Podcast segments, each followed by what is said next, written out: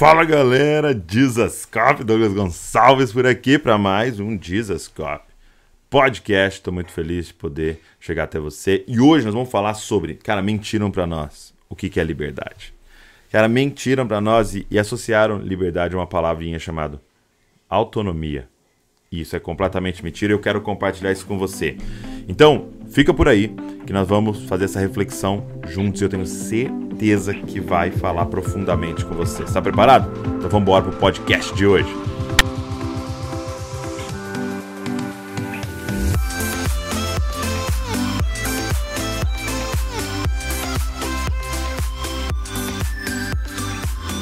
Vamos lá então? Eu quero compartilhar essa palavra com você hoje, que está aqui com a gente. É, obrigado, obrigado por você estar aqui, muito bom. E eu queria compartilhar uma palavra a partir desse livro aqui, ó. O Lugar Mais Seguro da Terra, tá? O Lugar Mais Seguro da Terra. Eu estava fazendo um podcast com o pastor Paulo Borges, e aí ele chegou para mim no final e falou, ó, eu perguntei quais foram livros que mais te influenciaram, tal. E ele falou, ó, O Lugar Mais Seguro da Terra, Larry Crabb, mas parado de fazer no Brasil. E aí ele pegou minha mão e falou, ó, vamos atrás para relançar?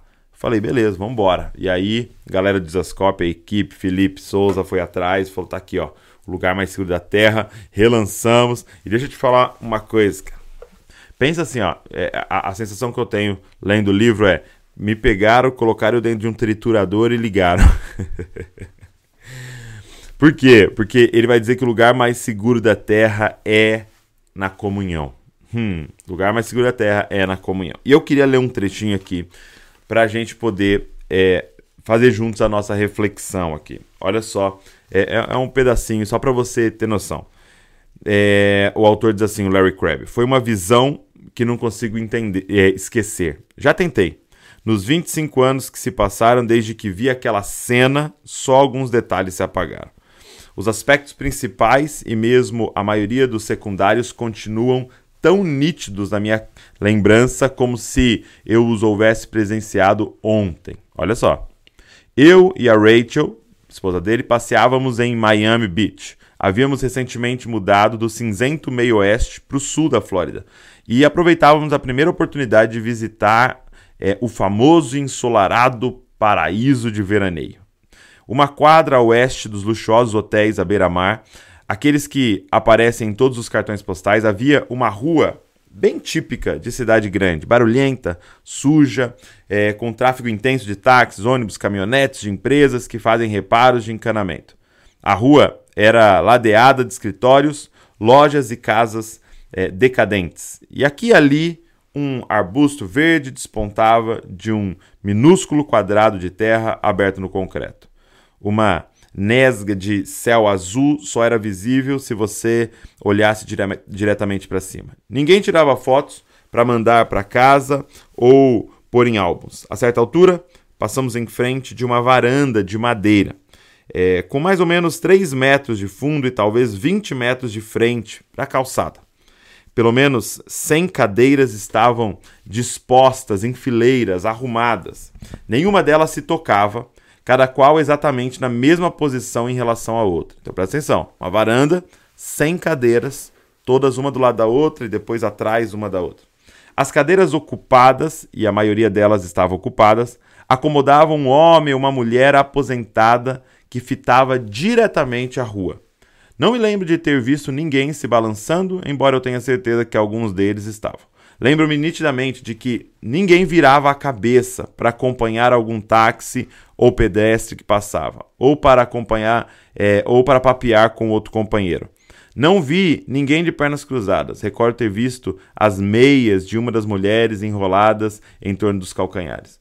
Ninguém lia livros baratos, nem jornais, não se via nenhuma xícara de café, nenhum copo de chá gelado, não havia conversas, nenhuma evidência de que aquelas pessoas foram criadas por um Deus relacional para desfrutar de relacionamentos próximos. Olha isso. A alma daquelas pessoas estava dormente, entorpecidas, eu acho eu, por anos de relacionamentos sem vida e conversas inúteis. Sem dúvida, todas essas conversas pareceram importantes na época. Negócios, encontros românticos, broncas nos filhos, cultos religiosos, Mas talvez esses encontros com outras pessoas jamais houvessem tocado algo profundo bastante para estimular a vida. Lembre-me de pensar comigo. Todos os que estão nessa varanda trabalharam duro a vida inteira em Detroit, em Nova York, com o sonho de desfrutar a aposentadoria na Flórida. E agora eles conseguiram. Mas olhe só para eles. Todos, todo o seu objeto de vida deu nisso. Todo o seu objetivo de vida deu nisso. Presta atenção. Senhor, livra-me de viver de maneira tal que me leve um dia a ficar sentado numa cadeira ao lado de outras pessoas também sentadas em cadeiras, olhando só para frente, nunca nos olhos uns dos outros, nunca conhecendo ninguém, nunca sendo conhecido por ninguém. A cena da varanda era inefavelmente triste. Não consigo esquecê-la. Qual é a proposta do livro? A proposta do livro é: chegou a hora da gente virar as cadeiras. E, cara, é muito louco porque essa cena que ele descreve é de provavelmente uma varanda de um asilo, de um, de um, um lugar de repouso para idosos, né? Mas essa cena que ele descreve parece muito com a igreja. Parece muito com a igreja, né? É, é o lugar mais seguro da terra, o livro que eu li esse trecho. Parece muito com a cena de uma igreja, né? todas as cadeiras, uma atrás da outra, uma do lado da outra e todo mundo olhando para frente. E ele disse o seguinte: ele diz no livro mais para frente, e ele repete várias vezes: chegou a hora de nós virarmos as cadeiras. Cara, é muito forte quando ele diz: livra-me, Senhor, de estar sentado ao lado de alguém, todos olhando na mesma direção, sem olhar no olho dessa pessoa que está ao meu lado. Livra-me, Senhor desse lugar. E o que eu queria compartilhar com você hoje, gente, é. Existe uma, uma, uma grande mentira, mas pensa numa grande mentira que foi vendida para nós, que foi pregada para nós. E essa grande mentira é a mentira da autonomia. Sabe o que foi pregado para nós e é pregado para nós constantemente, diariamente, em vários canais e formas? É pregado para nós o seguinte: é, você quer ser livre? Você quer liberdade? E todos nós, sim, queremos liberdade. Então, se você quer liberdade, você, vai, você precisa de autonomia. Hum. Você quer liberdade? O que você precisa é de autonomia. Em outras palavras, é você quer liberdade, o que você precisa é não precisar de ninguém. Olha isso, gente. Cara, foi muito forte que no, no podcast que eu gravei com o pastor Paulo Borges, se você não assistiu, pelo amor de Deus, depois que a gente terminar aqui, vai lá assistir. É, é a segunda participação, tá? A segunda participação. E ele compartilhou o seguinte: que é, eles faziam um trabalho com moradores de rua tal, e eles faziam um trabalho com uma. Com, e tinha uma família, um, umas crianças que ficavam na rua, e eles decidiram então adotar uma dessas crianças, uma menina. Era uma menina de 11 anos. E ele diz o seguinte: eles adotaram essa menina e, e pensaram o seguinte: olha, agora nós vamos cuidar dela, nós vamos é, é, dar tudo para ela, nós vamos é, agora ajudá-la e nós vamos dar amor, nós vamos dar as coisas para ela, tal, carinho, presentes. E aí eles prepararam um quarto para ela e tudo. E aí chegando lá, ele abria a porta do quarto à noite com a caminha ali, a caminha intacta e a menina dormindo no chão. A menina dormindo no chão. Ele falava: não, né, não deitem no chão, é duro tal. Deita na cama, dorme na cama que a gente fez para você. E aí ele ia lá e ela estava dormindo no chão.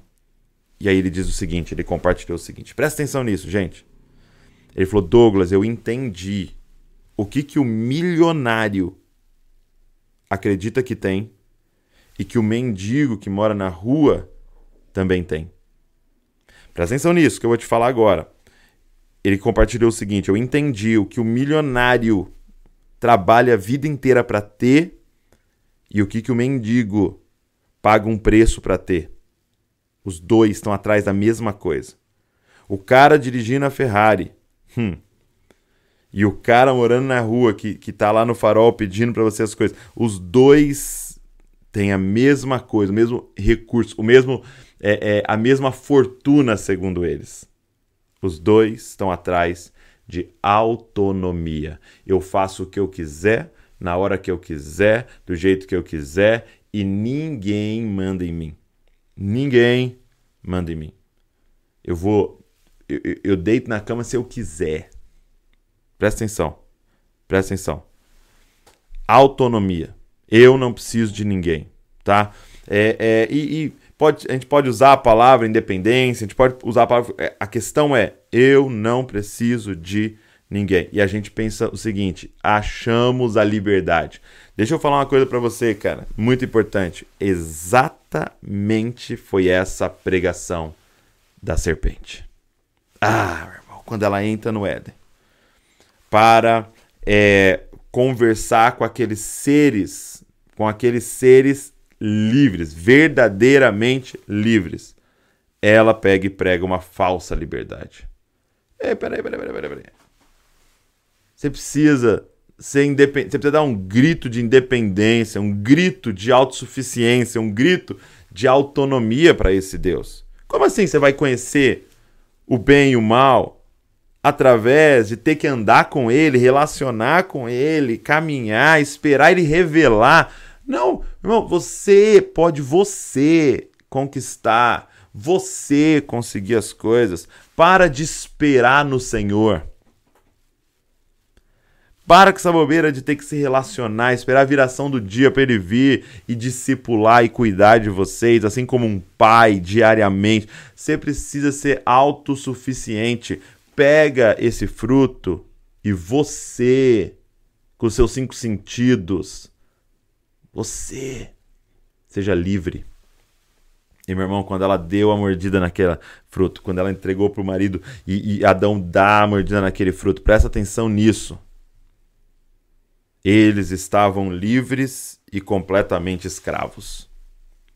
Porque eles não entenderam que o pior, o pior senhor que existe é ser escravo de mim mesmo. Pior coisa que existe é o ser escravo de mim mesmo. E é nessa autonomia vendida por Satanás que nós temos hoje gerações e gerações completamente escravas de suas vontades. Olha isso, gente. Pensa na época né, dos escravos, e ainda hoje há lugares ainda, pessoas vivendo isso. Um homem, um senhor feudal, um, um, um cara escravizando pessoas e, e ele é, é, é, tá ali, ele manda naquelas pessoas e elas têm que fazer e tal. E em algum momento do dia, essa pessoa vai lá para sua, sua casa, o lugar onde é, é, essa pessoa dorme ali, e aí o senhor feudal está lá dormindo, e ele tem aquele aquela uma hora, duas horas, cinco horas de, de descanso ali, longe daquele, daquele senhor que fica é, é, é, oprimindo ele e ela. E a gente fala, poxa, essa pessoa precisa ser liberta e precisa se livrar desse senhor. E aí essa pessoa então consegue se livrar, ir embora e agora ela está livre. Agora presta atenção no que Satanás fez. Presta atenção no que está sendo vendido para nós. E quando esse senhor feudal e quando esse opressor mora dentro de você. E quando ele dorme em você. E quando você acorda, ele tá em você. E quando o tempo inteiro, cara, ele tá na sua mente, na sua alma, no seu coração, falando o que você tem que fazer. E você é completamente escravo. Completamente escravo das suas vontades. E quando a gente fala assim, cara, vamos fazer um jejum, você não consegue fazer um jejum de 24 horas. Por quê? Porque você é escravo do seu estômago. E quando a gente fala, quando a palavra de Deus fala isso aqui é pecado, você não consegue falar não para aquilo ali, porque você é escravo das suas vontades. E quando a gente fala não fale tal coisa, isso nós não devemos falar dessa forma, não podemos falar mal das outras pessoas e no meio da conversa você não consegue, você abre a boca porque porque você é escravo desse Senhor que vive dentro de nós, inflamado e adoecido pelo pecado. Gente, mentiram para nós que o caminho da liberdade é a autonomia. Não é. é o caminho da maior prisão que existe é a autonomia. Jesus disse, cara, bem-aventurado é o pobre de espírito. Gente, a palavra ali é pitocos. E a figura de um mendigo, a figura de um cara no chão pedindo misericórdia, pedindo assim esmola, dizendo: oh, se você não parar e me ajudar, eu vou morrer. Presta atenção nisso. Se não parar me ajudar, eu vou morrer. E Jesus está olhando e falando: bem-aventurado, porque ele entendeu o quanto ele precisa da graça de Deus e o quanto ele precisa do outro. Bem-aventurado é o pobre de espírito. Eu preciso de Deus. Eu preciso de você. Gente, só tem um jeito de nós sermos livres. Livres é achando o lugar mais seguro da terra a comunhão. É na submissão um ao outro que nós vamos estar livres. Por quê? Porque a verdadeira liberdade é eu não ser escravo das minhas vontades. E só tem como eu ser livre, só tem como eu saber. Só tem como eu saber que eu estou vivendo, é, que eu não estou vivendo a minha vontade na relação com o outro. Só tem como eu saber que eu estou livre de mim mesmo se é, é no serviço ao outro. É por isso que Jesus termina o seu ministério com uma bacia. Entenda uma coisa: Jesus não só morreu numa cruz, ele viveu uma vida de cruz. O que é a cruz, gente? É você crucificar o Senhor opressor que quer é, é, escravizar você, é você crucificar ele. Hum. Você pendurar ele no madeiro. Jesus, ele está ali na, no deserto, a serpente chega no deserto de novo. Ela chega no deserto e fala assim: E aí? Com fome, né? Transforma essas pedras em pães, se é o filho de Deus. Sabe o que ele fala? Não. Eu não vou usar o meu poder para mim mesmo. Eu não vou usar o meu poder para me satisfazer, para fazer as minhas vontades. Fica tranquilo. Eu vou fazer aparecer pão, mas quando for para o outro, porque eu sou livre. porque eu sou livre. Mentiram para nós, gente. Mentiram para nós e cada propaganda eles continuam mentindo.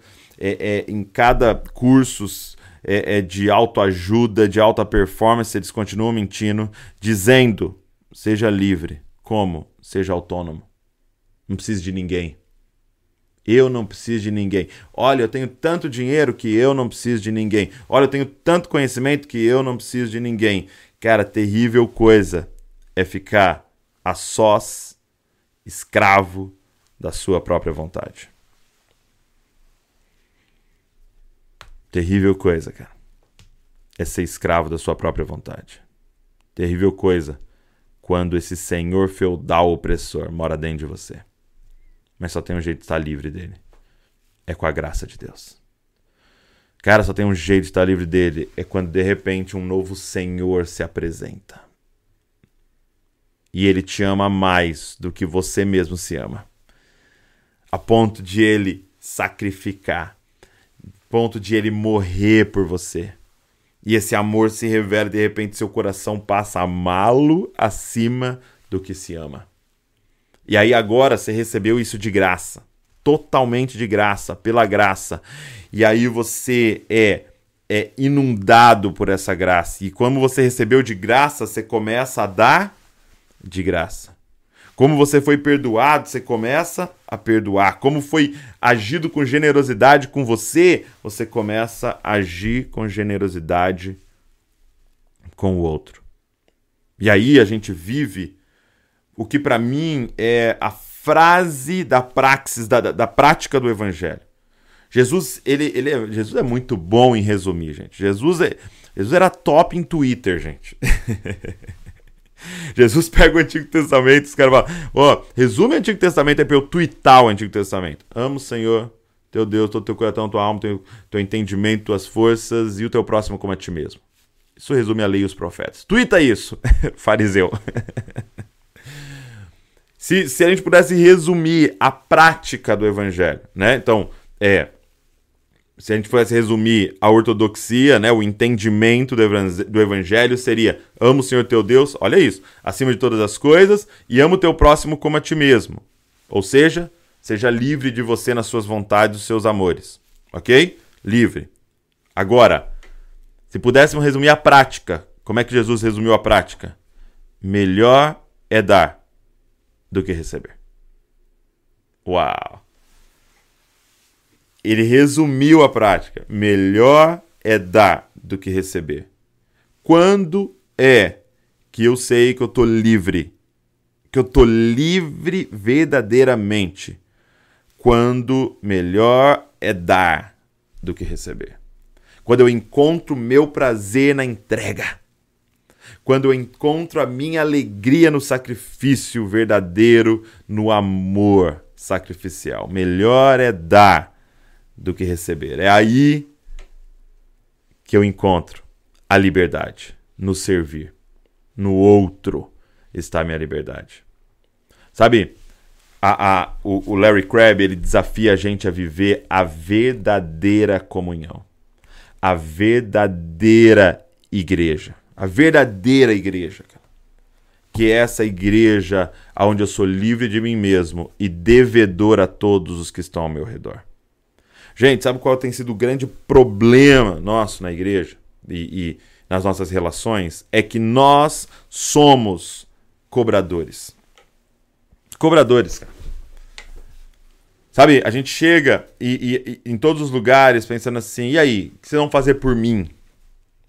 Porque a nossa mente foi doutrinada na, na praxis contrária. Porque se a, praxis, se a prática do evangelho se resume em melhor é dar do que receber, qual é a prática satânica? Como é que a gente poderia resumir a prática do anticristo? Melhor é receber do que dar. Essa seria a prática do anticristo. Qual que seria a ortodoxia do anticristo? Ame a si mesmo acima de todas as coisas. Então, é, o problema é esse: a gente chega nos lugares, não só na igreja, mas em todos os ambientes, pensando como eu posso receber, como eu posso cobrar, como eu posso ter mais.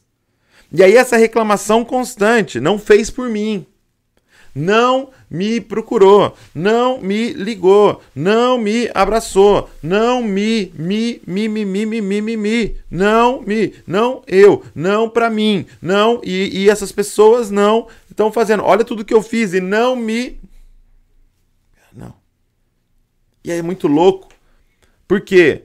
Porque se eu dependo do que o outro vai me dar, eu sou escravo disso, porque eu não tenho controle sobre o outro e não tem como eu saber se ele vai me dar.